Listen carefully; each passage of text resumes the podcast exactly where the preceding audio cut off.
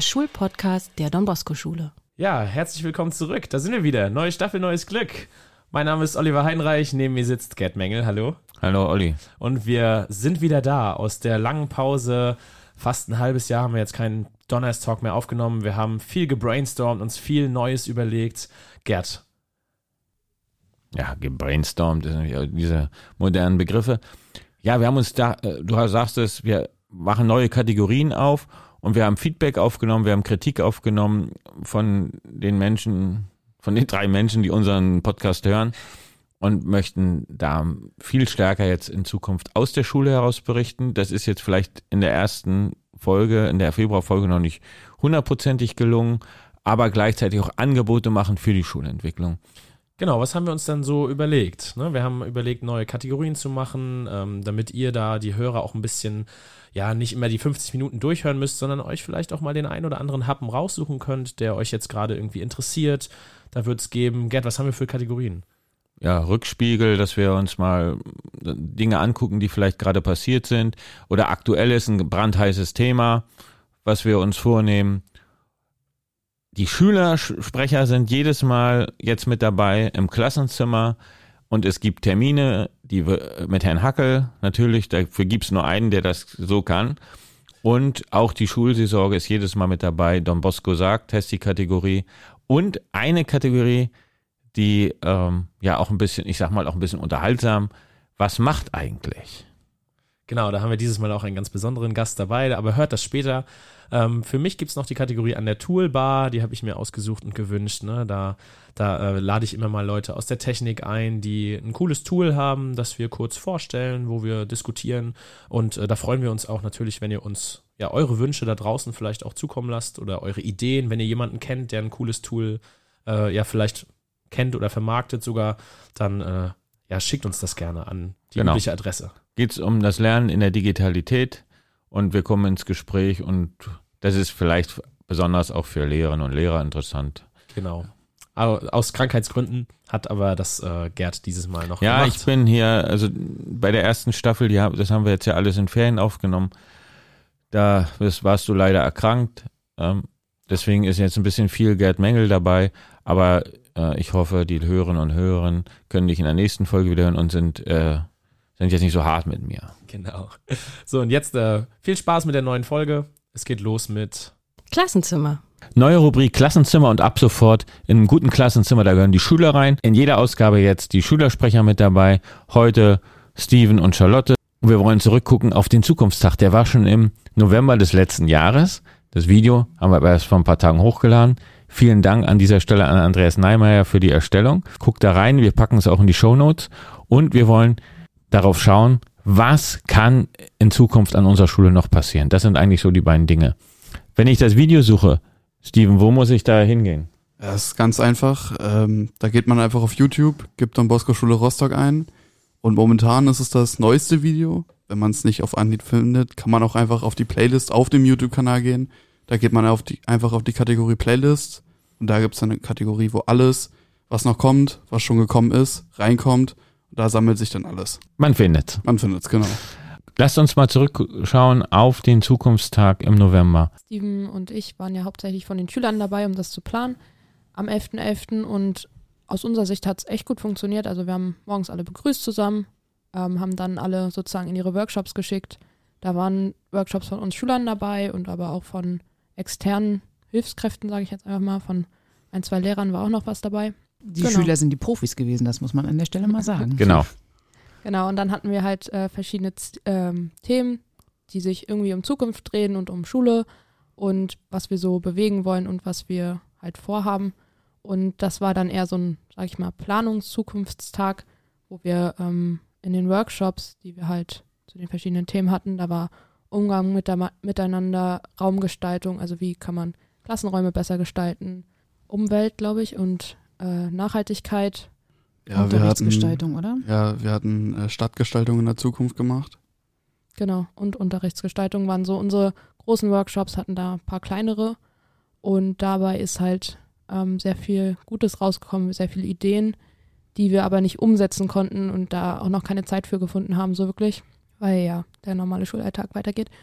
Und ja, deswegen haben wir uns überlegt, vielleicht das fortzuführen und haben da uns schon so ein kleines Konzept, sage ich mal, überlegt. Nichts ist schlimmer, als wenn man Ideen hat, die man und, und schafft Hoffnung. Also Hoffnung und Zukunft gehören zusammen und dann können, kann man die Dinge nicht umsetzen. Klare Frage an euch, wie geht's denn weiter? Also wie wollt ihr diese Ideen weiterverfolgen? Äh, Mache ich einfach mal.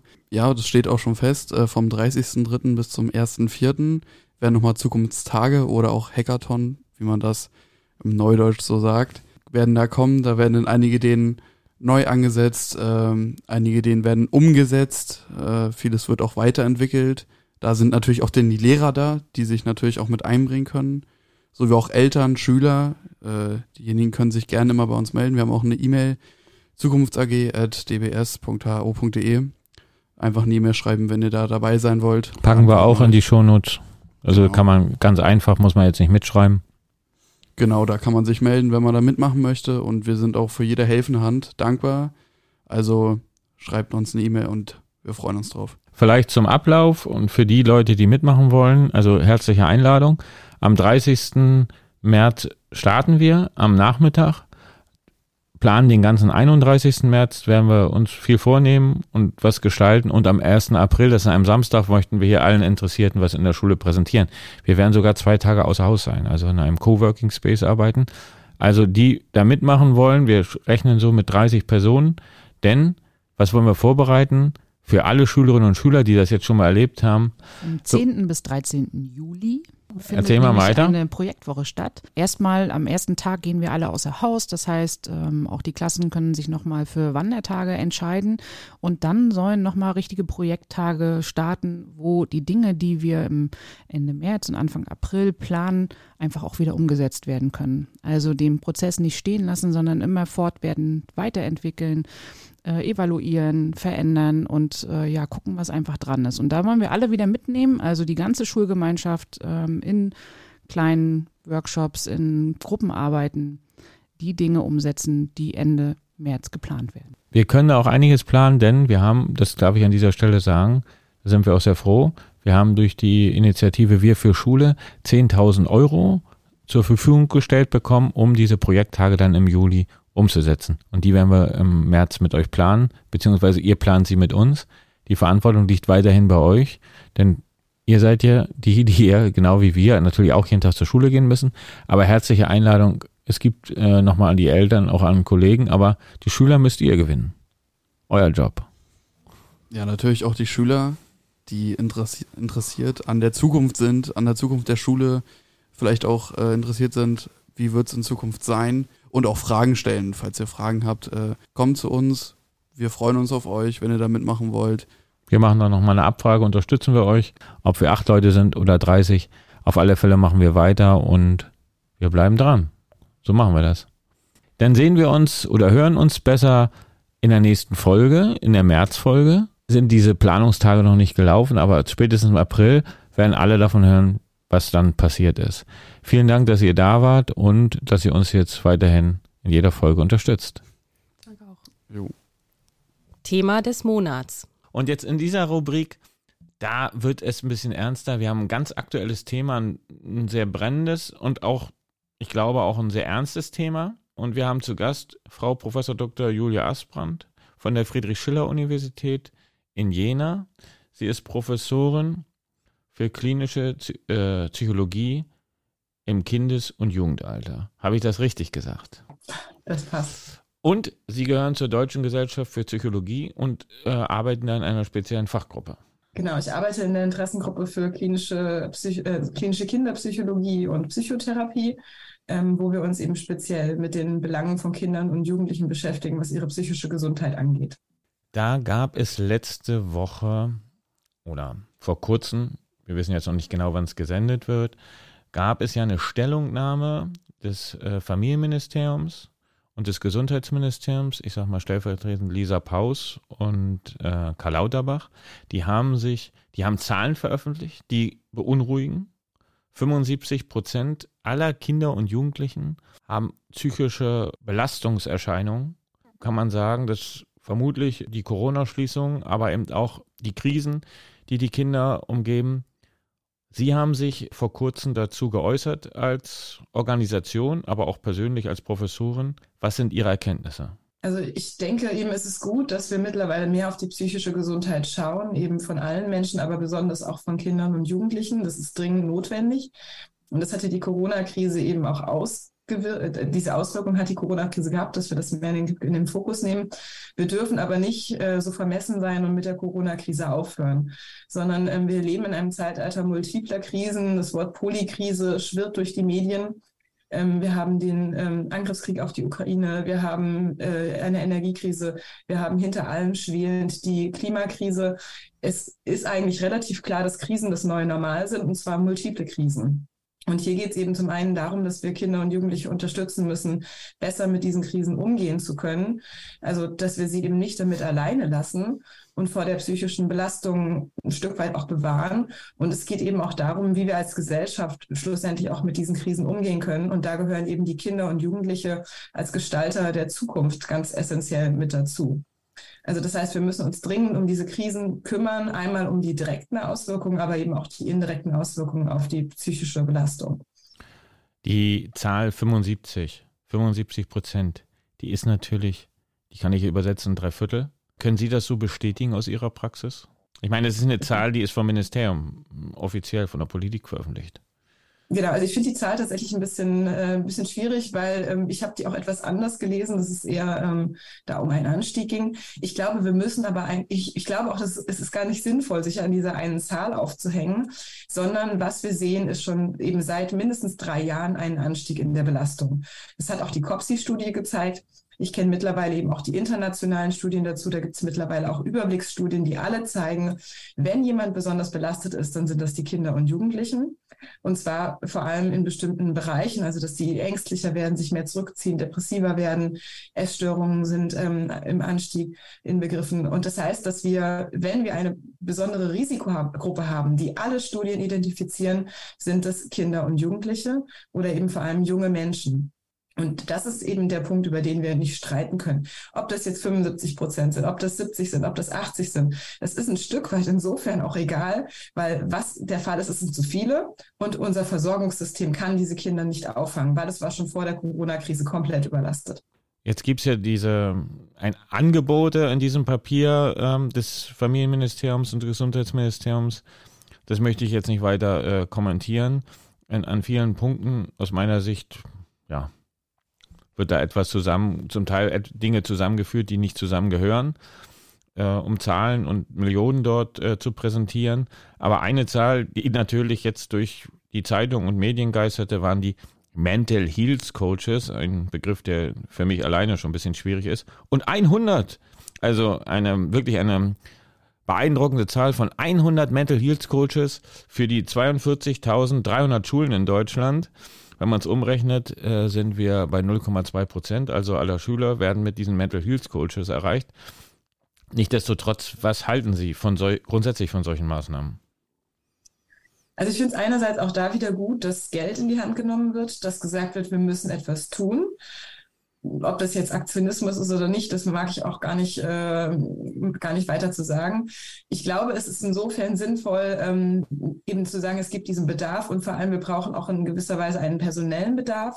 Wir brauchen Menschen, die zur Verfügung stehen, Menschen, die AnsprechpartnerInnen sind, Menschen, die Kinder, für Kinder einfach auch eine Anlaufstelle äh, dienen können, äh, äh, als Anlaufstelle dienen können. Ich bin immer so ein bisschen skeptisch, wenn neue Strukturen erfunden werden, weil wir haben ja schon bestehende Strukturen, wie zum Beispiel die Schulpsychologie, wir haben die Schulsozialarbeit. Und ich weiß jetzt nicht, ob es notwendig ist, Mental Health Coaches dazu zu erfinden oder nicht zu sagen, wir müssen die Strukturen, die wir schon haben, besser personell verstärken. Und was ich tatsächlich auch sehr wichtig finde, ist, ähm, es gibt ganz viele Projekte in Schulen, die sich auch mit diesen Themen beschäftigen, die sich mit Gesundheit allgemein beschäftigen. Und bei Projekten ist immer das Problem dieser temporäre Charakter. Und eigentlich müssen wir zusehen, dass Projekte, die funktionieren, also die schon auch gezeigt haben, dass sie funktionieren, dass die verstetigt werden. Und dafür sollte man das Geld in die Hand nehmen und nicht was Neues erfinden und dann erstmal gucken, funktioniert das jetzt überhaupt? Ja, das soll ähm, noch, das soll noch evidenzbasiert begleitet werden, Daten erhoben werden, ob das dann eine gute Sache ist. So habe ich es aus dem Papier herausgelesen. Genau, und das ist an sich eine total sinnvolle Sache. Also, weil es bringt ja nichts, Millionen oder auch Milliarden auszuschütten und die bringen gar nichts. Aber ich würde eben eher auch nochmal darauf schauen, wir haben ja schon Projekte, die funktionieren. Was machen die denn genau? Vielleicht gibt es auch einige Modellschulen oder Modellkommunen, äh, an denen man sich äh, entlanghangeln kann. Das heißt, dass wir nicht eben jetzt neu anfangen, sondern eher mit diesen allen Projekten, die es schon gibt. Und ich spreche tatsächlich auch immer wieder mit VertreterInnen aus der Pädagogik, aus der Sozialarbeit und so. Und die sind alle wahnsinnig motiviert, einfach in der Sache an sich und aber frustriert davon, wenn sie was Neues haben, was funktioniert, dass dann einfach die Projektförderung nach drei Jahren wieder ausläuft. Und genau das sind eigentlich die Sachen, die wir jetzt verstetigen sollten. Ja, in unserem Fall oder bei in den Schulen des Erzbistums Hamburg ist es so, wir haben Schulseelsorgerinnen oder Schulseelsorger, die auch nochmal in diesem Kontext mithelfen. Da haben wir sicherlich einen, einen kleinen, Vor also da haben wir nochmal ein Unterstützersystem, was andere Schulen so nicht haben. Also es wäre auch ein Beispiel, zumindest für konfessionelle Schulen, wie man sich dort mhm. personell noch besser aufstellen kann. Es ist ja auch eine Frage der, der Kultur. Also eine, eine Sache, die jetzt rausgekommen ist, auch in dem Kontext, ist der Leistungsdruck in Schulen. Schülerinnen und Schüler, also auch in dieser Studie, leiden unter den Belastungen auch äh, von Leistungen. Da gibt's auch Forderungen eines Kollegen, ich glaube Professor Schmitz aus Leipzig, dort Veränderungen vorzunehmen. Das fordert auch seit Jahren die Deutsche Schulakademie, eine neue Prüfungs- und Lernkultur in Schule. Wie sind da Ihre Erkenntnisse? Also das Leistungsthema ist einfach eins, was uns wirklich schon seit Jahren begleitet ähm, und was tatsächlich auch insofern ein schwieriges Thema ist, weil wir müssen natürlich eine gewisse akademische Leistung in den Schulen einbauen und die auch abprüfen. Es gehört ja auch dazu, um auch Qualifikationskriterien zum Beispiel zu erreichen. Es ist aber schon so, dass das ähm, gefühlt immer mehr nur auf dieses, nur auf eben Leistung geht. Äh, woran das jetzt liegt, das mag ich gar nicht sagen. Es, vielleicht hat es auch was mit äh, Personalstrukturen und Personalmangel in Schulen zu tun, dass man dann nicht mehr gut auf individuelle Bedürfnisse eingehen kann.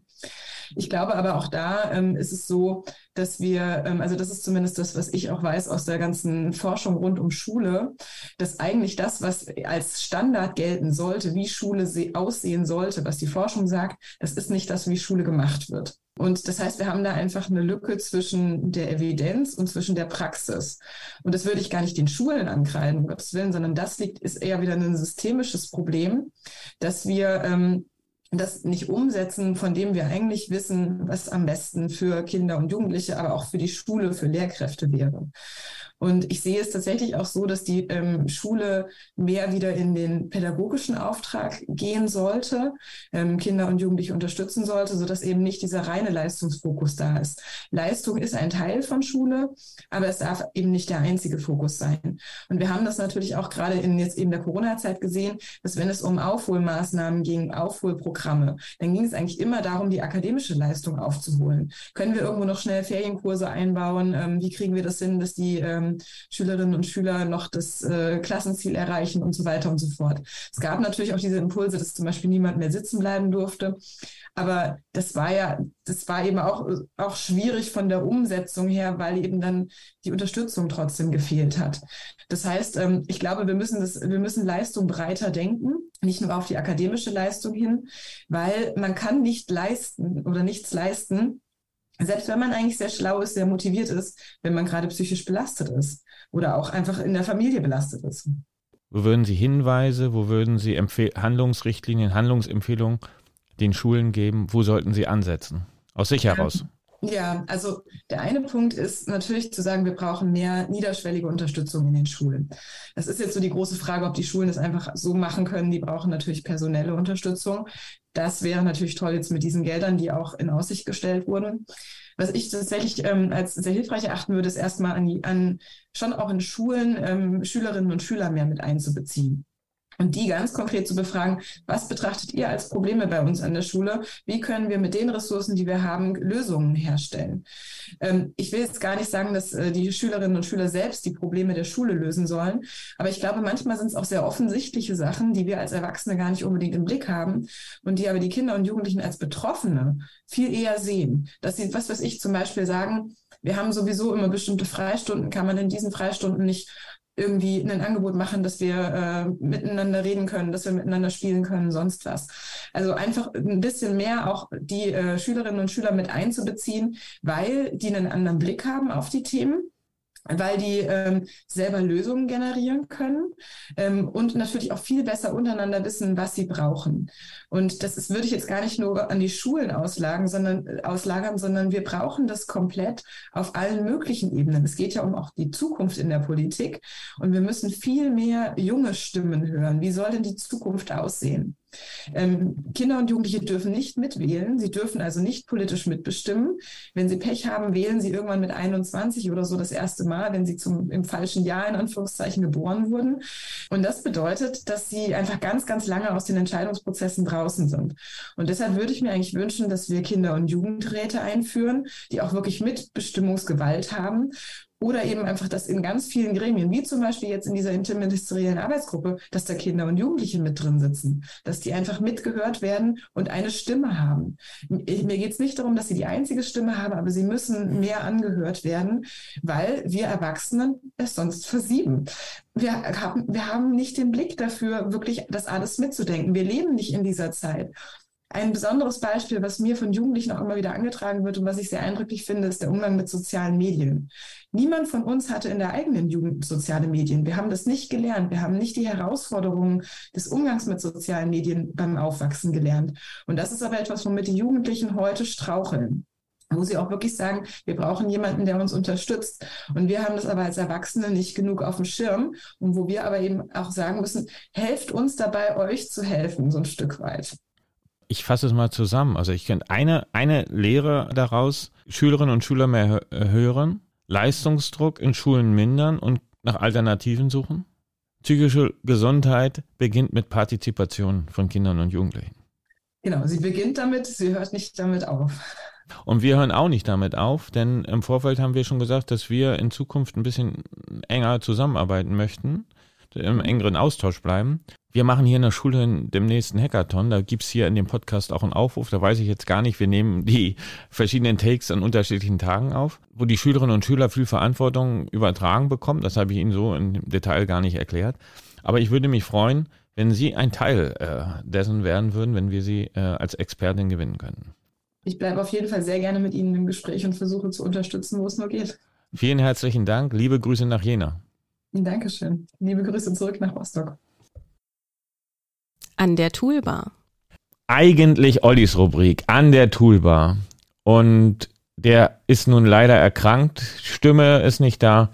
Und jetzt muss hier Opa muss ran und muss die neuen Medien, die neuen Techniken erklären. Und allein schon die Formulierung, wie ich hier einsteige, zeigt, wer der eigentliche Experte ist. Aber ich habe ja eine Expertin hier am Podcast oder wir haben sie hier. Und ich freue mich, dass wir Dr. Diana Knodel gewinnen konnten. Sie ist studierte und promovierte Informatikerin. Sie ist Gründerin und sie ist CEO von Phobitz. Phobitz ist der größte Anbieter für Lehrer- und unterrichtsbasierte Fortbildung. Kann ich, ist das so richtig oder wie würdest du das ausdrücken, Diana? Herzlich ja, willkommen. Ich, das, das passt ganz gut. Ne? Wir sind die ähm, ersten und größten oder die erste und größte Weiterbildungsplattform für Lehrkräfte ähm, mit Fortbildungen, die von Lehrkräften für Lehrkräfte entwickelt werden. Das heißt, äh, das kann man in Mecklenburg-Vorpommern auch nutzen? Ist das kostenpflichtig? Ja, oder? Also man kann es quasi weltweit nutzen sozusagen. Ähm, die Sprache ist natürlich Deutsch, also die Fortbildungen sind auf Deutsch, deswegen sind wir natürlich vor allem im Dachraum ähm, aktiv. Aber das Schöne ist, in Mecklenburg-Vorpommern können Lehrkräfte das Angebot kostenfrei nutzen, weil es vom IQMV finanziert wird. Und da freuen wir uns eben sehr, dass das Bundesland Mecklenburg-Vorpommern das Angebot für alle Lehrkräfte kostenfrei zur Verfügung stellt. Ja, liebe Grüße ans Bildungsministerium, an unsere Bildungsministerin Ministerin, Frau Oldenburg, dass das möglich gemacht wird. Gucken wir mal ein bisschen genauer. Und wir treffen uns heute, ihr habt ja viele, viele Themen für, für alle Fächer, für Schulentwicklung, für Unterrichtsfächer und so weiter.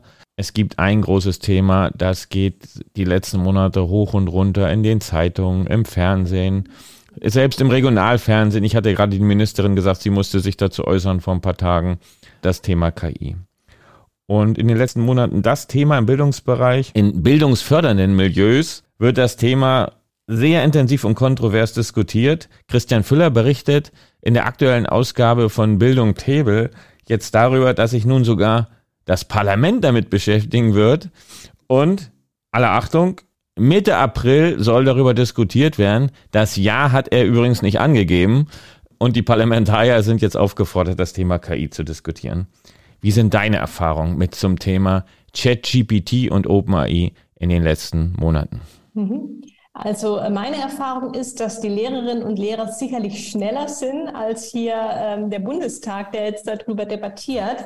Ähm, wir, also veröffentlicht wurde ja ChatGPT, was ja zu diesem großen Hype geführt hat. Man muss dazu sagen, dass GPT-3 und auch grundsätzlich KI vorher schon existierte, aber durch diese Chat-Funktion von OpenAI ist es auf einmal der großen oder der breiten Öffentlichkeit zugänglich und das hat eben zu diesem Hype geführt. Und seit Ende November dieses Tool rauskam, ist natürlich ganz viel passiert, weil es gerade für diese Texterzeugung auch im Bildungskontext äh, eine ganz spannende Sache ist ist und ganz viele Fragen aufwirft. Was bedeutet es zukünftig für Hausaufgaben? Was bedeutet es für Aufsätze, für Abschlussarbeiten und so weiter? Ne? Wenn ich auf einmal Texte generieren lassen kann und meine Lehrerin oder mein Professor nicht mehr weiß, habe das ich geschrieben oder kommt es aus der KI? Das heißt, es sind dann ganz schnell spannende Diskussionen entstanden über Twitter und alle möglichen sozialen Netzwerke ähm, haben sich Leute zusammengefunden ähm, in großen Zoom-Meetings. Ne? Auch unser erstes äh, Chat-GPT-Webinar ähm, hat absolut äh, quasi äh, alle Grenzen gesprengt, die wir bisher gesehen hatten. Ne? Wir hatten äh, 2000 Anmeldungen äh, für dieses Webinar ähm, und haben es dann aber auch aufgezeichnet, hinterher zur Verfügung gestellt und seitdem sind, glaube ich, nochmal 2000 dazugekommen. Also es sind wirklich, das Interesse ist riesengroß seitens der Lehrkräfte. Wir bieten da ganz viel an von Phobitz, aber auch viele andere bieten da ganz spannende äh, Veranstaltungen, Webinare zu an. Und wir sehen einfach ein riesengroßes Interesse an dem Thema. Ähm, gleichzeitig natürlich auch viel Unsicherheit. Ne? Also ich sehe das so, dass gerade viel ausprobiert wird, viel gelernt wird. Das ist auch genau richtig, um eben die Chancen, aber auch die Grenzen kennenzulernen. Und man sieht eben auch in einigen Fächern oder für einige Themenbereiche funktioniert es besser und in anderen Bereichen weniger gut. Und da wird eben, glaube ich, gerade viel experimentiert und ich finde es total spannend und ähm, versuche auch möglichst viel äh, darüber zu lesen, selber auszuprobieren und äh, quasi mitzugehen aktuell mit dem Thema. Du hast es schon gesagt, wir steigen da gleich nochmal ein bisschen tiefer ein, aber KI ist jetzt nichts Neues. Also ich erinnere mich, vor vielen, vielen Jahren bekamen meine Eltern eine Alexa-Box geschenkt und dann musste ich mit Erschrecken feststellen, die Kinder probierten das aus. Alexa erzählt einen Witz, dass zumindest Phipps Asmussen die digitale Transformation geschafft hat in dieses Gerät. Und wirklich die gruseligsten Witze, die mich in meiner Kindheit schon äh, geschockt haben, da sie jetzt selbst auch digital wieder verfügbar sind, durch KI. Also die waren vorher nicht so intelligent. Die wurden jetzt auch durch künstliche Intelligenz nicht besser. Aber KI ist schon da. Alexa, Siri, äh, Google. Also wir nutzen das schon. Das ist uns gar nicht so bewusst. Gibt es da noch andere Anwendungsbeispiele, auch, auch mal zu zeigen, wie sehr das in unsere Alltagswelt schon eingedrungen ist? Ja, also wie gesagt, KI ähm, ist schon lange da, diese ganzen Sprachanwendungen, die du schon genannt hast eben, aber auch in Google Maps, also in ganz vielen Apps steckt eben auch schon KI mit drin. Man muss immer so ein bisschen unterscheiden, was ist jetzt tatsächlich Algorithmus, also quasi so ein äh, determinierter Algorithmus, der halt Schritt für Schritt entscheidet, was passiert. Die, die, Kauf, die berühmten Kaufempfehlungen bei Amazon. Genau, genau. Ähm, oder wo ist dann wirklich KI drin? Aber natürlich ist KI schon lange da. Ähm, aber wie gesagt, der große Unterschied mit ChatGPT ist, dass es jetzt auf einmal, also zum einen ist das Ergebnis extrem gut, dass man zurückbekommt. Das war lange Zeit eben nicht so gut. Also diese Texte, die man zurückbekommt, ähm, sind erschreckend gut für viele. Das ist auch so das, was für viele, auch für mich selber, so diesen Wow-Moment ausgelöst hat. Ähm, also muss dazu sagen, es ist nicht immer gut und es sind auch oft Fehler drin, weil es handelt sich um fiktionale Texte. Aber ähm, die KI gibt eben Texte aus, die sehr gut klingen und auch äh, häufig die Wahrheit der Wahrheit entsprechen, aber eben immer noch Fehler beinhalten. Und ich glaube, das hat eben dazu geführt, dass es jetzt nochmal zu so einem Umdenken führt. Und man sieht einfach in ganz vielen Branchen, also Bildung ist es natürlich der Bereich, in dem wir unterwegs sind, aber auch im Marketing, in ganz vielen kreativen Berufen, die ja bislang so als sicher äh, vor der KI äh, galten. Da sieht man jetzt auf einmal ganz viele Anwendungen und Tools. Und ähm, da müssen sich die Kreativen jetzt auch mit beschäftigen. Was bedeutet das für mich? Und ähm, ich habe irgendwann mal so einen Spruch gehört, ähm, man muss keine Angst haben, den Job wegen einer KI zu verlieren, sondern man muss Angst haben, den Job zu verlieren, weil jemand kommt, der mit der KI gut umgehen kann. Ne? Und das zeigt, glaube ich, auch, wie wichtig es ist, dass sich äh, möglichst alle einfach mit dem Thema beschäftigen und dass das Thema auch möglichst schnell in der Schule ähm, Einzug findet, dass sich halt Schülerinnen und Schüler mit dem Thema beschäftigen können, dazu lernen, ausprobieren ähm, und dazu braucht es eben auch Lehrerinnen und Lehrer, die sich selber auskennen und das Thema vermitteln können. Das hängt natürlich auch schon mit, also wenn man jetzt mal geschichtlich, ich würde da gerne mal drauf eingehen, ja, die Angst, die damit verbunden ist in allen Transformationsprozessen ist das ja bekannt. Also ihr sagt, die erste Eisenbahn von Fürth nach Nürnberg fuhr im 19. Jahrhundert. Da hatten die Menschen Angst, dass sie krank werden würden, weil die Bahn zu schnell fährt, also durch diese Geschwindigkeiten, die erreicht wird. Heute ist ja die Erfahrung, unsere grundsätzliche Erfahrung bei der Deutschen Bahn ist ja genau die umgekehrte. Also so ganz so äh, haben sie, waren sie da, haben sie da nicht falsch gelegen, aber eben im Negativbereich. Hier ist die Angst eben, da verändert sich was. Auf der anderen Seite kann man die Chancen sehen. Ich habe gehört, es soll sogar schon neue Berufe geben. Also diese Fragen, die man da reingibt, die heißen Prompts. Ist das richtig? Prompt, genau. Es Prompt. gibt als Prompter. ja, Prompter. Ne? Ja, so, so einer der Fragenschreiber. genau. Verrückt. Jetzt hatten wir vor kurzem eine, eine Zusammenkunft aller Schulleiter von, oder vieler Schulleiter von Mecklenburg-Vorpommern. Das Thema ploppte auf einmal auf und einige kannten das schon und die anderen waren irritiert und sagten, wie können wir das, also wie können wir jetzt dagegen angehen? Das müssen wir kontrollieren, wir müssen das verbieten. Und andere sagten, nee, wir nutzen, das möchte ich gerne nutzen. Und ja, wie können wir jetzt noch Hausaufgaben aufgeben? Also Hausaufgaben, das machen die ja mit der KI. Was, was hörst du da von den Lehrerinnen und Lehrern in deinen Fortbildungen? Ähm, wir haben natürlich jetzt, denke ich mal, eher die Zielgruppe, die aufgeschlossen ist dem Thema gegenüber. Ähm, aber gerade das Thema Hausaufgaben, da stellt sich halt die Frage, wenn man die Hausaufgaben einfach mit einer KI erledigen kann, ist es dann die richtige Art der Hausaufgabe sozusagen? Oder müssen wir nicht auch umdenken und überlegen, was für Aufgaben können wir zukünftig stellen? Wie können wir vielleicht die KI auch während der Hausaufgaben als Tool verwenden? Und die Frage, ich meine, ich glaube, ähm, in, in äh, New York City wurden, wurde die ChatGPT zunächst mal verboten, ähm, eben auch aus Angst und Unsicherheit. Das ist aber sicherlich der falsche Weg, weil also im Prinzip die KI, KI ist da und die wird bleiben und die wird auch noch besser werden. Deswegen ist es umso wichtiger, dass die Schülerinnen, Schüler, Lehrkräfte auch den Umgang damit lernen und es quasi als Werkzeug verstehen. Und ich glaube, in, deswegen wird ja gerade auch so viel diskutiert im Twitter-Lehrerzimmer.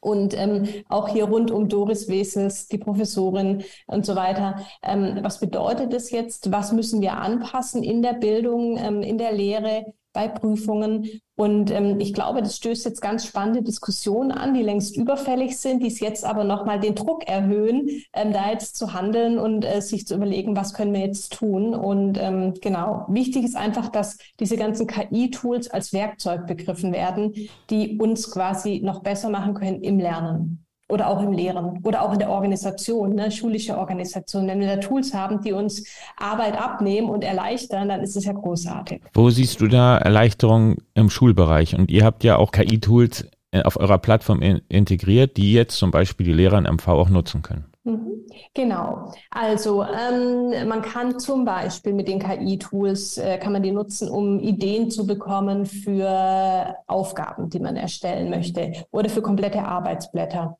Man kann Ideen bekommen für Unterrichtspläne. Ne? Wenn ich sage, ich möchte ein neues Thema einführen, wie gehe ich denn ran? Kann ich mich inspirieren lassen? Ich kann mir auch einen kompletten Unterrichtsplan entwerfen lassen.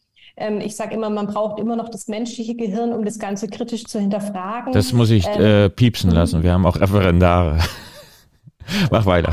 Ja, nee, gerade für Referendare ist es natürlich großartig. Ne? Die sollen sich alleine eine Stunde ausdenken um, um da, nee, nee, genau das eben als Inspiration ah. zu nutzen. Ne?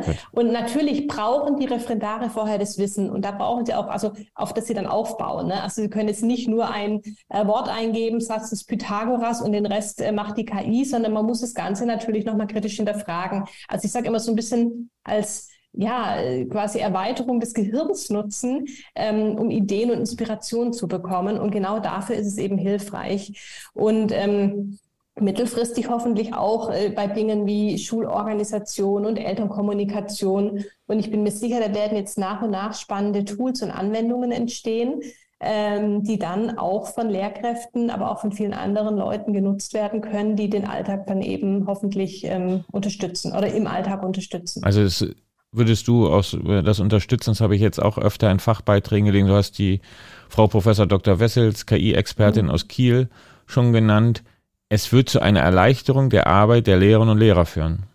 Ja, wenn man eben quasi den richtigen Umgang damit äh, erlernen kann. Und dafür braucht es natürlich Zeit und es braucht entsprechende Fortbildungsangebote und auch ähm, entsprechende Tools, ne? weil ChatGPT ist ja schön und gut und man experimentiert aktuell damit rum, aber es ist eine amerikanische Firma. Man muss sich mit E-Mail-Adresse und Handynummer registrieren und für Kinder ist es sicherlich nicht geeignet Absolut. im deutschen Schulsystem. Ne? Also insofern stehen wir gerade an dem Punkt, dass wir eben die, die Chancen sehen, aber was wir jetzt eben brauchen, sind ähm, ja entsprechende Tools, entsprechende Fortbildung, Zeit, die ja gerade leider in der Schule äh, nicht so üppig vorhanden ist. Aber ich glaube, wenn man da entsprechend jetzt investiert, kann das mittel- und langfristig dazu führen, dass man eben wieder Zeit einsparen kann. Ich habe gestern mal was ausprobiert auf, mit euren KI-Tools. Also ich, weil sie eben dieser Datenschutz, wenn man eure Plattform nutzt, der ist eben dann gegeben. Also ich muss da ja, bin ja da als Phobitz dann unterwegs genau, oder die Anfrage genau. kommt dort an und das äh, gibt mir Sicherheit, weil sonst hätte ich größte Bedenken. Also auch Soll gerade. Ich mal ganz kurz erklären, ja, bitte. wie das dann genau. Also ja, zwei Sätze. Jetzt, okay, genau, jetzt habe ich schon. Wenn ich GPT das nutze, dann nutze ich das in meinem eigenen Namen und schicke das von Diana Knodel aus ab. Und wir bei Phobitz verwenden eben die Schnittstelle, die API. Das heißt, die Anfrage kommt dann eben nur von Phobitz und ich weiß nicht, dass die jetzt von Gerd Mengel oder von Diana Knodel kommt sozusagen. Und ähm, das ist eben schon mal ein extra Schutzmechanismus und ähm, da gucken wir eben, dass wir das so gestalten, dass es eben äh, anonymisiert, pseudonymisiert stattfinden kann. Und ich habe gestern was genutzt und da ist, ist mir das Thema Inklusion auch nochmal aufgegangen. Ich habe gestern einfach mal einen Ausschnitt, wir haben gestern schon was anderes aufgenommen ähm, mit einer anderen Expertin und die Audiodatei habe ich mir transkribieren lassen von euch. Und ich könnte sie jetzt sozusagen für die, die jetzt vielleicht keine Lust haben, sich das anzuhören, den könnte man das anhängen an den Elternbrief oder als PDF, also als Interview und dann als PDF mitschicken. Also das geht auch. Oder für Kinder, habe ich mir gedacht, äh, wenn sie schlechter hören, also können oder verstehen, ist nicht ist zu laut im Klassenraum, also nicht bei uns, aber äh, anderen Schulen vielleicht, äh, dann kann man das nochmal mitlesen. Das fand Absolut, ich äh, eine ja. faszinierende äh, Möglichkeit. Mhm. Also das ist ein schöner Use Case, äh, den du jetzt nennst. Ne? Ich habe jetzt eine Audiodatei und lass mir die transkribieren. Ich mhm. kann sie im nächsten Schritt aber auch noch zusammenfassen lassen. Ne? Wenn das Gespräch jetzt eine halbe Stunde geht, will ich vielleicht nur die wichtigsten Punkte und ich kann es mir gleich übersetzen lassen. Ne, dann kann ich es vielleicht noch auf Ukrainisch oder Türkisch oder Polnisch oder Englisch übersetzen lassen und so weiter. Ne? Und das sind alles Dinge, die mir quasi als Lehrerin Zeit abnehmen. Ähm, oder was ich auch machen kann, ich kann es differenzieren lassen für unterschiedliche Sprachniveaus und so weiter. Ne? Und das sind genau diese Anwendungsfälle, ähm, die wir jetzt eben rausfinden müssen und die wir dann für Lehrkräfte entsprechend auch umsetzen und anbieten wollen. Prima. Und du hast es gesagt, vorhin gerade, du hast es schon gesagt, ihr macht Fortbildung. Wir werden eine schulinterne Fortbildung machen, auch mit unserer Schule in Schwerin zusammen, unserer Partnerschule Schule und Don Bosco Schule.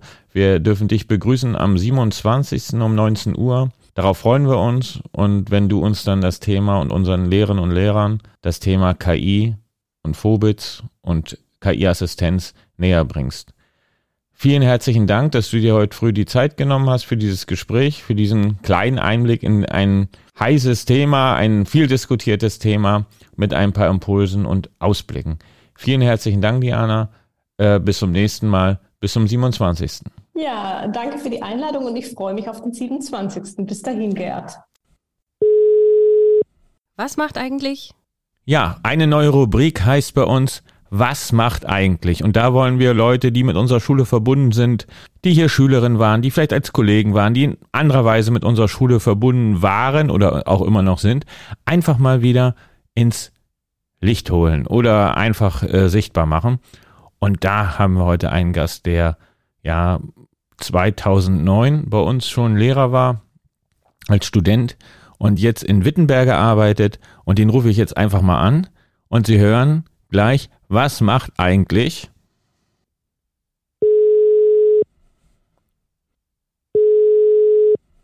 Schnitt? Ja, Ja, genau. Was macht eigentlich Schmidt oder was macht eigentlich Alexander Schmidt? Hallo Alexander, schön, dass du Zeit hast. Hallo Gerd. Ja, ich erwischt, wo, um, um mal so eine landsche Frage zu stellen, wo erwische ich dich? Du erwischt mich gerade in meinem Büro äh, beim Arbeiten. Wo arbeitest in, du? In der, im Lukas-Granach-Gymnasium in Wittenberg. Dort bin ich stellvertretender Schulleiter. Herzlichen Glückwunsch. Wir wissen ja alle, nach dem Viereckenprinzip der Kommunikation sucht ihr aus, äh, welchen Charakter dieser Glückwunsch hatte. Aber lass uns mal ein bisschen zurückgucken. Ich habe schon gerade in der Anmoderation gesagt, 2009 warst du bei uns, ja, du hast bei uns an der Don Bosco Schule noch in der alten Zeit angefangen, ne? Richtig, ich war noch im alten Gebäude und äh, war damals als Student an der Schule gewesen und habe zwei Jahre als Student dort gearbeitet, genau, für Lateinunterricht, Abdeckung. Und dann habe ich mein Ref dort gemacht. Wie, wie hast du diese Zeit noch in Erinnerung? Ein ähm, bisschen, ja, chaotisch würde ich jetzt nicht sagen, aber es war irgendwie so ein bisschen alles professorisch, weil wir ja noch nicht im neuen Schulgebäude waren und dadurch war das irgendwie so, so, ja, das war ja ein Bürogebäude, das war ein bisschen komisch, dort zu unterrichten. Aber man, wahnsinnig toller Einstieg und man hatte echt eine, ja, coole kleine Klassen gehabt und konnte dann auch eine Schule, die im Aufbau war, mitgestalten. Ja, das war so ein bisschen Start-up-Charakter teilweise, oder? Ja, so, wie so ein Start-up-Unternehmen, so stellt man sich das vor, genau.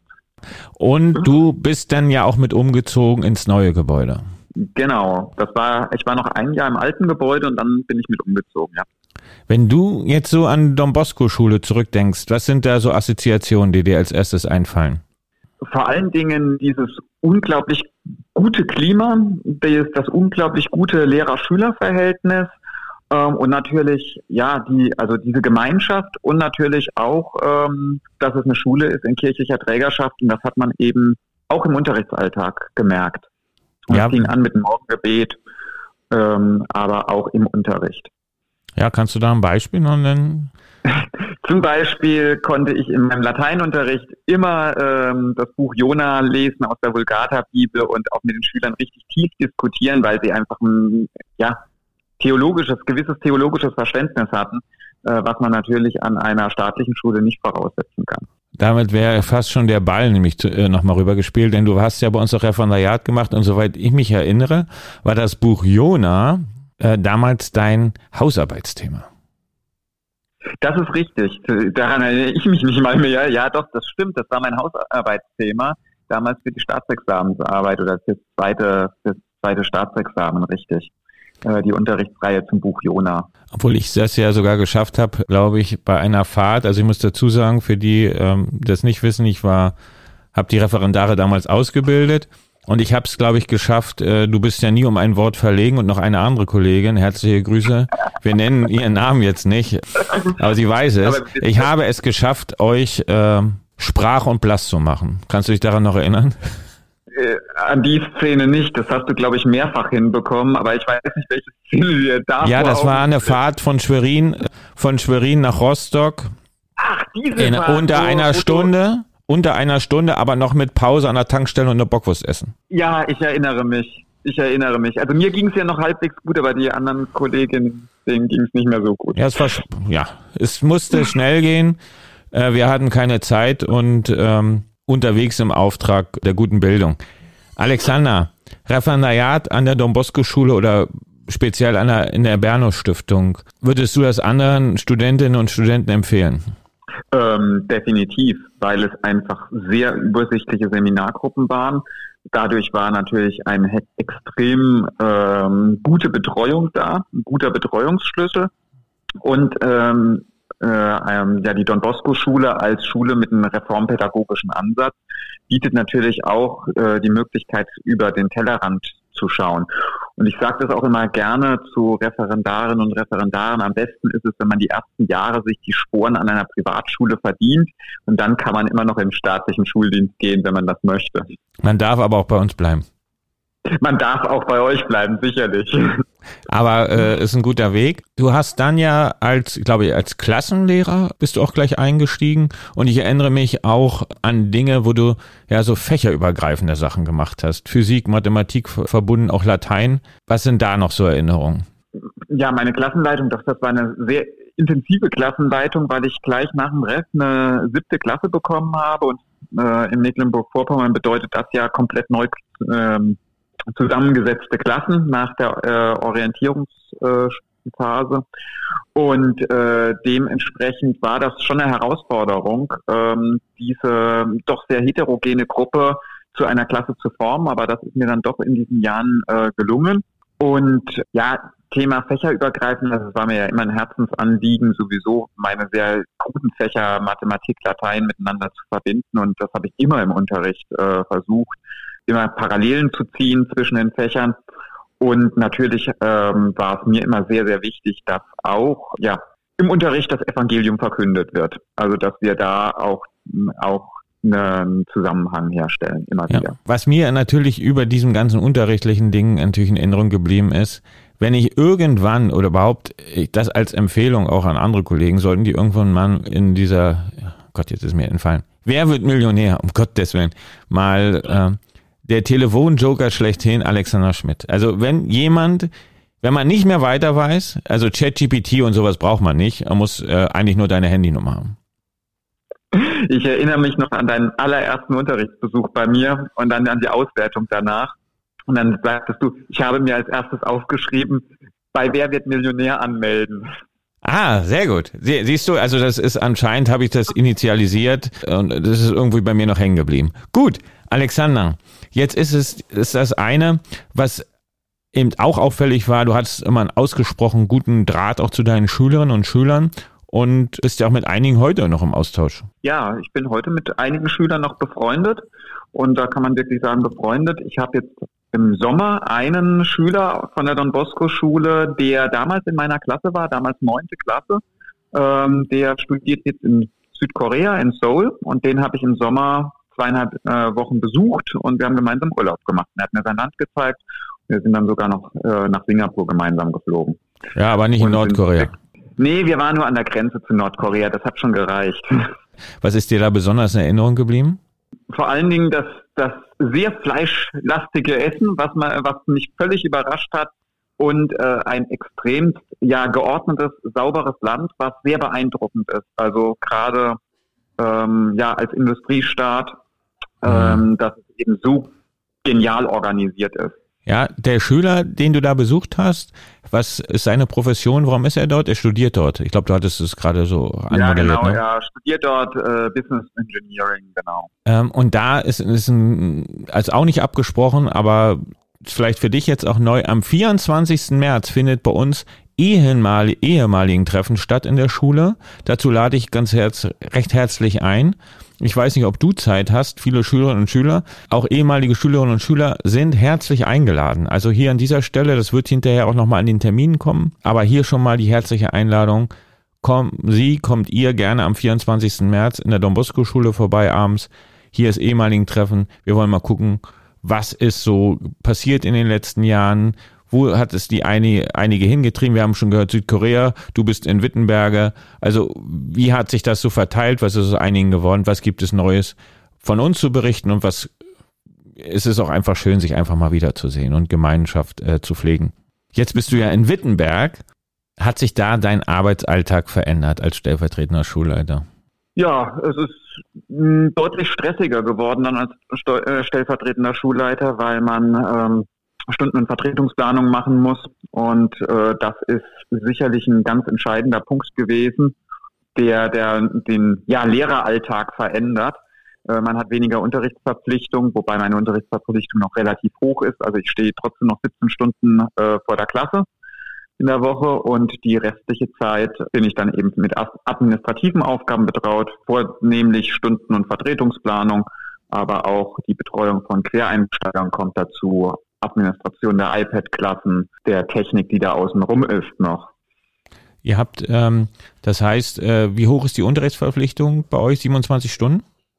Nee, bei uns sind es 25 Stunden, aber es wird sich jetzt auch durch ähm, die Landesregierung Mitte März ändern.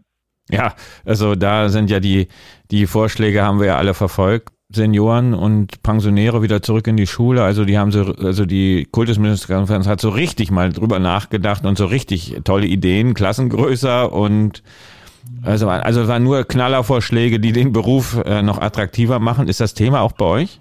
Natürlich ist das Thema bei uns und vor allen Dingen, weil äh, die Landesregierung, also Herr Haseloff höchstpersönlich, schon bevor das Paper von der KMK rauskam, gesagt hat, dass es eine sogenannte Vorgriffsstunde geben soll, also eine 26. Stunde, die aber nicht ins Deputat aufgenommen wird, sondern die man sich anspart über 10, 15 Jahre und dann hinterher abbummeln kann, sozusagen, wenn es mal bessere Zeiten geben sollte.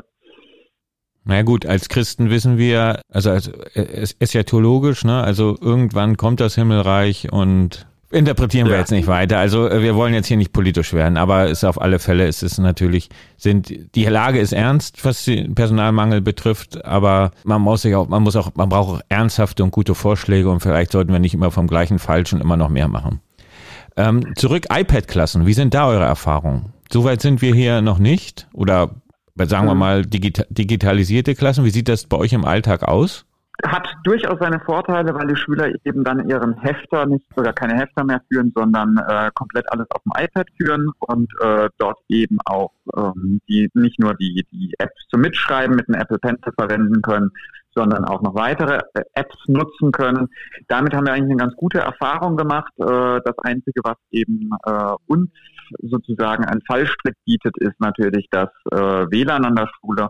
Und da ähm, ist natürlich die große Frage, wenn das nicht dauerhaft geklärt wird, dass da ein stabiles WLAN vorhanden ist, äh, was auch mehrere Klassen aushält, dann braucht man äh, das nicht weiter zu verfolgen. Wir haben zwei Pilotklassen und äh, mit denen läuft das ganz gut. Aber für mehr Klassen fehlt A das Geld und B würde auch die stabile Internetverbindung ein ja, Problem ergeben. Da sind wir deutlich im Vorteil. Die stabile Internetverbindung haben wir.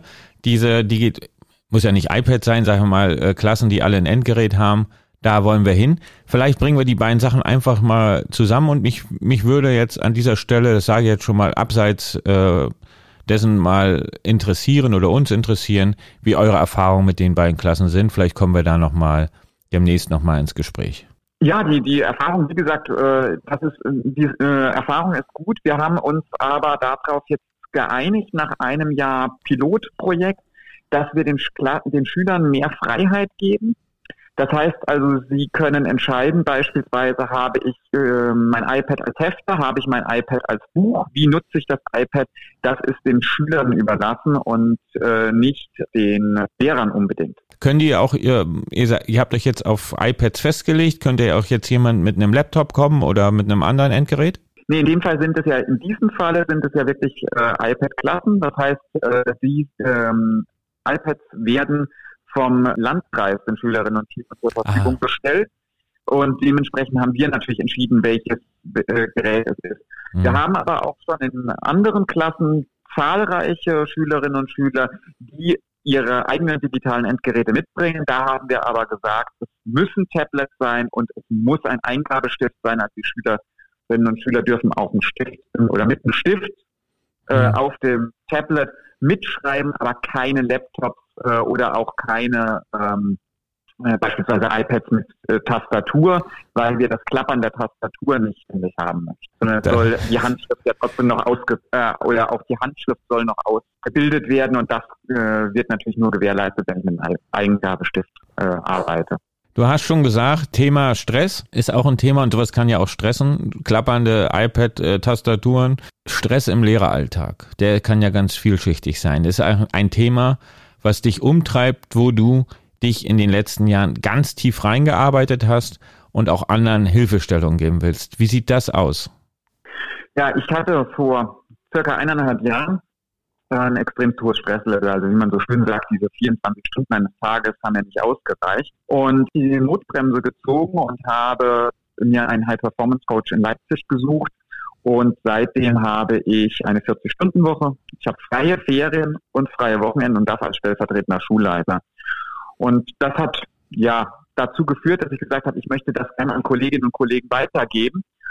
Und seitdem helfe ich nebenberuflich Kolleginnen und Kollegen, ihr Stresslevel nachhaltig zu senken, gebe ihnen Produktivitätsmethoden an die Hand, schaue, wie man den Tagesablauf optimieren kann und ähm, schaue darauf, dass äh, sie eben einen gesunden Lehreralltag erleben. Und äh, da sind ganz große Themen, wie ich immer höre, Thema Korrekturstress, gerade Oberstufenklausuren bei Gymnasiallehrern, aber auch der Stress im Unterrichtsalltag, vor allen Dingen auch Anfragen von Kolleginnen und Kollegen, wenn man irgendwelche administrativen Aufgaben hat, sei es irgendwie Oberstufenkoordination oder irgendwie gerade ähm, Administration von, von technischen Endgeräten. Da kommen immer Kollegen und, äh, Kolleginnen und Kollegen auf einen zu. Und auch der Umgang, wie man sowas gut in seinen Lehreralltag integrieren kann, ohne dass man äh, ja überfordert. Man kann dir auch auf Social Media da folgen. Ich glaube, Instagram bist, bittest du da regelmäßig auch kleine, ich sag mal, kleine Tipps oder kleine Videos, die da einfach Lust machen, da noch tiefer einzusteigen. Kannst du jetzt gerne Werbung machen für dich?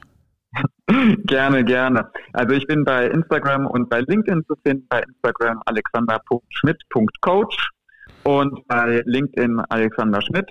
Dort gebe ich ein paar Tipps beziehungsweise auch ein paar Denkanstöße. Und ansonsten kann man mich natürlich über diese Plattform anschreiben oder auch mir eine E-Mail schreiben. Ganz einfach alexander.schmidt at startmail.com und äh, kann dann ein ähm, ja, kostenloses Kennenlerngespräch buchen, in dem ich schon ein paar Tipps gebe und dann kann man mal gucken, äh, ob vielleicht eine Zusammenarbeit zustande kommt. Ich äh, arbeite im 1 zu 1 als Coach. Ja, hast du einen ganz kurzen Tipp äh, für, für gestresste Lehrerinnen und Lehrer? Einen ganz kurzen Tipp, sich seine Woche vorzuplanen, wirklich detailliert vorzuplanen und äh, sich Termine mit sich selbst in den Kalender einzutragen und nicht nur die Termine, die man mit anderen hat, sondern auch zum Beispiel Korrekturen äh, direkt in den Kalender einzuplanen. Hast du den 24. März eingetragen, 2023 in deinen Kalender schon? Den habe ich mir jetzt eingetragen, nachdem du mir das äh, gesagt hast. Ja, vier ehemaligen Treffen und würdest du, wen würdest du hier gerne treffen oder wen möchtest du gerne noch grüßen? Auch das ist, äh, soll heute legitim sein. Ich würde gerne oder ich grüße eigentlich das gesamte Kollegium von Don Bosco und ich bin äh, ja würde mich freuen, möglichst viele der jetzigen Kolleginnen und Kollegen, die dort noch sind, äh, mal wiederzusehen bei diesem ehemaligen Treffen. So machen wir das. Also herzliche Grüße. Es werden noch Schüler da sein, ehemalige Schülerinnen und Schüler. Herzliche Grüße nach Wittenberg, Alexander. Genau, genau. Ich bedanke mich für das Gespräch und bis zum nächsten Mal. Ja, bis, bis bald. zum nächsten Mal. Tschüss, bis bald. Ciao. Termine. Hallo. Ja, zunächst mal gibt es gleich jetzt am 28. Februar die Schulvereinsversammlung in der Aula der Grundschule. Wer also aktiv mitmachen möchte oder sich vielleicht auch in den Vorstand wählen lassen möchte, jetzt ist die Gelegenheit dazu. 28. Februar, 19 Uhr. Dann ein anderer guter Termin, gerade vielleicht für die Kinder, die wieder neues Spielzeug oder neue Lektüre suchen für zu Hause. Am 10. März ist von 14 bis 16 Uhr unser Kinderflohmarkt im Forum der weiterführenden Schule. Der Erlös geht an unser Südsudan-Projekt, unsere Schulen, die wir dort unterstützen. Dann gibt es am 18.03. Samstag um 19.30 Uhr in der Stadthalle das Chormusical Martin Luther King. Das ist ähm, ein Projekt, das wir im Vorfeld mit Chorproben unterstützt haben. Ein äh, Event äh, für uns Christen in der Stadt. Ich glaube, äh, das lohnt sich auf jeden Fall, daran teilzunehmen, sich Karten zu besorgen. 500 Sänger und Sängerinnen aus dem Raum Rostock werden hier zusammen mit Profis, Sängern und Musikern ein Chormusical zu Martin Luther King auf. Und jetzt kommt aber das Highlight des Monats März, nämlich das ehemaligen Treffen. Wir haben eigentlich eine Tradition, dass wir alle fünf Jahre all diejenigen, die hier an der Schule waren, die Schule absolviert haben und vielleicht mal wieder kommen wollen, manche kommen auch zwischendurch, aber alle fünf Jahre findet eigentlich ein ehemaligen Treffen statt. 2020 konnte es nicht stattfinden wegen Corona. Und so machen wir es jetzt endlich mal wieder am Freitag, 24. März um 19 Uhr hier bei uns im Forum der weiterführenden Schule. Open End. Open End, genau. Ähm, man braucht sich auch nicht vorher anmelden, einfach kommen und da sein, Leute treffen, vielleicht ein bisschen Musik hören. Es wird ein kleines Programm geben in der Schule, aber es lohnt sich auf jeden Fall. Wir haben inzwischen auch viele Jahrgänge. Seit 2012 gibt es die mittlere Reife und seit 2014 das Abitur als Abschluss. Also alle Jahrgänge seitdem sind sehr herzlich eingeladen. Und bitte weitererzählen. Ja, auf jeden Fall. Genau, dass wir möglichst alle erreichen.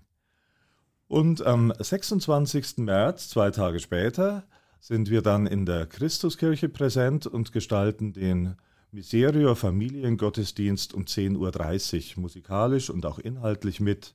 Also auch dazu herzliche Einladung, mit uns zusammen Gottesdienst zu feiern.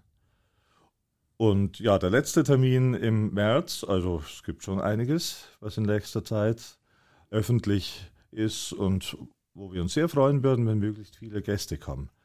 Nämlich 30. März zum Abschluss äh, des äh, Abiturunterrichts gibt es in der letzten Woche vor den Osterferien den Kulturabend der Q12. Das ist eine gute Tradition, dass uns die Zwölfer einen Abend schenken, wo sie selber nochmal zeigen, was in ihnen steckt und sich also würdig von uns, unserer Schule verabschieden. Das ist immer ein Highlight. Ja, auf jeden Fall. 19 Uhr, Kulturabend der Q12. Was da genau passieren wird, ähm, das ist momentan noch gerade in Arbeit, kann ich nichts Näheres dazu sagen. Ja, die Schüler freuen sich auch immer, wenn viele Gäste sind, weil, glaube ich, die, die Erlöse des Abends fließen noch in ihre Abikasse. Ja, auf jeden Fall, genau. Auch deswegen ist es gut zu kommen. Gut, ich glaube, das war das Wichtigste. Dann geht es in die Osterferien und in einen neuen Donnerstalk. Und da gibt es die neuen Termine für die nächste Zeit. Vielen Dank. Herzliche Einladung und herzlich willkommen bei uns an der Schule. Don Bosco sagt, Was nützt es, die Übel zu beweinen? Viel besser ist es, mit allen Mitteln zu versuchen, sie zu beseitigen. So sagt es Don Bosco, so heißt unsere neue Rubrik. Am Ende immer einen kleinen Ausblick, was unsere Schule auch ausmacht, was trägt uns und da immer im Gespräch mit der, unseren Schulseelsorgerin. Susanne, wir sind in der Fastenzeit angekommen. Was bewegt euch, was bewegt uns als Schule, was habt ihr geplant? Na, der erste Ferientag in diesem Jahr, in den Winterferien, begann damit, dass das Erdbeben in Syrien und der Türkei zu sehen war. Die Bilder ähm, haben uns, glaube ich, alle geprägt und auch immer wieder begleitet durch die Ferien. Das haben wir zum Anlass genommen, eine Spendenaktion ins Leben zu rufen für die ganze Don Bosco Schule. Unsere neue Spendenaktion, Spenden statt Likes, ähm, haben wir jetzt äh, kreiert mit gemeinsam mit Miserior zusammen. Äh, und wir wollen alle Klassen aufrufen, ein eigenes Projekt in der Fastenzeit zu starten, um Spenden zu bekommen für die Erdbebenopfer in Syrien und der Türkei. Und äh, es gibt ein paar Ideen, die wir vorgelegt haben, ähm, zum Beispiel einen eigenen Fasten-Food-Blog zu schreiben. Das ist passend auch für die Fastenzeit. Also Schüler sollen ihre eigenen Rezepte kreieren und ähm, diese hochladen und dann um eine Spende bitten äh, bei denjenigen, die das vielleicht auch mal nachkochen wollen. Oder äh, für die sportlichen Klassen könnte ein Solilauf äh, vielleicht das richtige Mittel sein. Ähm, eventuell die musikalischen Klassen äh, könnten ein Konzert erstellen. Ich habe gehört von einer Klasse, die wollen stricken, ähm, gemeinsam ein Projekt sozusagen an einem Schal stricken. Äh, andere wollen ein Gaming-Turnier ähm, erstellen.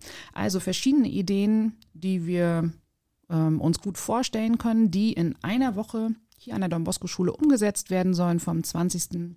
März bis zum 24. März. Ähm, bis dahin ist Zeit, dass alle Klassen sich was überlegen. Was ist so ihre Stärke? Worauf haben sie Lust? Ähm, wie können sie Spenden zusammenbringen? Und in dieser Woche werden hier in den, so stellen wir uns das zumindest vor, in den Pausen Projekte gestartet werden. Ähm, Bazar, meinetwegen. Ähm, ja, die Klassen sollen zusammenkommen und ihre Ideen sozusagen präsentieren und wir sind sehr gespannt und hoffen, dass einfach auch viel Geld zusammenkommt, damit wir den Menschen, die jetzt unsere Hilfe dringend brauchen, einfach auch helfen können. Wie siehst du das? Ich kann, ich finde das total klasse. Ich finde die Idee klasse und hab, wir haben vorher uns schon drüber unterhalten. Und das könnte ja natürlich bei dem einen oder anderen auch anecken, dass man sagt, ähm, Jetzt seid ihr so aktionistisch unterwegs, da ist vielleicht sogar Spaß dabei, es wird gelacht und es geht eigentlich um so ein ganz ernstes Thema. Ihr habt euch jetzt für diesen Weg entschieden. Kannst du es ganz kurz begründen? Ja, ähm, ich glaube, dass wir uns, also ähm, die, diese Trauer und dieses Erschrockensein äh, über dieses Ausmaß der Geschehnisse, nicht nur in diesem Erdbebengebiet, da können wir auch auf viele andere Regionen sozusagen gucken. Ähm, das ist das eine. Ähm, da kann man drin verharren, aber das hilft sozusagen niemanden. Und irgendwie müssen wir uns auch, ähm, ich sag mal, im eigenen Shop wieder rausziehen, nicht so lethargisch sein, sondern einfach gucken, was können wir Gutes tun und die Menschen unterstützen. Also wir, ich sag mal, in unserer Wohlfühlblase, uns äh, geht es doch im weiten Teilen, glaube ich, gut, auch wenn wir unsere eigenen Krisen sozusagen haben. Aber das, was dort passiert, ist existenziell. Und ähm, so wie wir unterstützen können, sollten wir das auch tun. Und wenn wir dabei auch unsere Gemeinschaft fördern, ähm, ist das nichts, was verwerflich ist, sage ich an der Stelle, sondern ähm, vielleicht profitieren wir dann auch noch davon. Gemeinschaft im Wir, den Blick dort behalten, auch wie bei all, all den anderen Projekten, die wir unterstützen, in der Ukraine oder am Südsudan, dass man sich das immer bewusst macht. Es ist eben auch eine innere Einstellung und weniger nur so ein äußeres Ritual. Ja, absolut. Gut. Unterstützen Sie uns, unterstützt uns, unterstützen Sie können, also auch andere Hörer können uns natürlich unterstützen. Wir packen auch diesen Link, den Spendenlink, den ihr mit Miserior kreiert habt, den packe ich mit hinein oder packen wir mit in die Shownotes. Man kann dort spenden und was so ein bisschen, jetzt kommt noch eine kleine, kleine Anekdote. Ich hab's auf Instagram schon mal euer Poster geteilt und Miserio hat ein Like dagelassen. Also, man darf auch liken und spenden.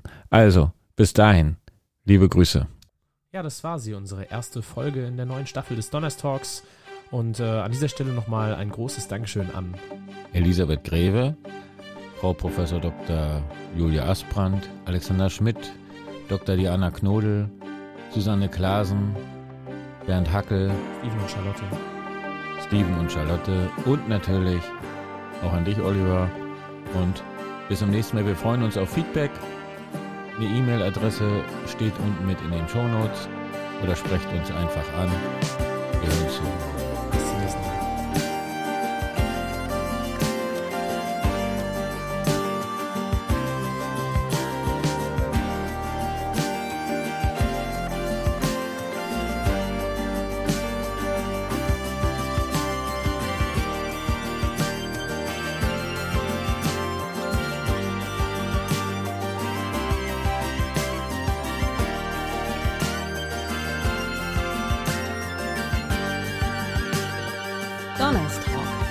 Schulpodcast der Don Bosco Schule.